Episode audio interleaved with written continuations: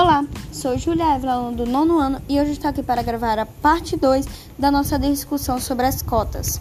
O Brasil é considerado um dos países mais miscigenados do mundo, porém, devido à escravidão dos negros, o preconceito racial se expandiu de forma drástica até os dias de hoje. Mas as cotas tentam buscar isso, uma equidade em meio à educação. Mas o que é equidade? Equidade é uma adaptação das oportunidades para deixar cada vez mais justo. É, continuando, as cotas é, estão se tornando algo necessário para esses alunos que almejam tanto entrar nessas universidades. As cotas baseiam-se na distribuição de rendas geradas pelo Estado. É, se essas rendas forem distribuídas, esperamos que sejam para aqueles, que, é, aqueles estudantes que precisam de uma certa ajuda para conseguir uma vaga em universidades concorridas.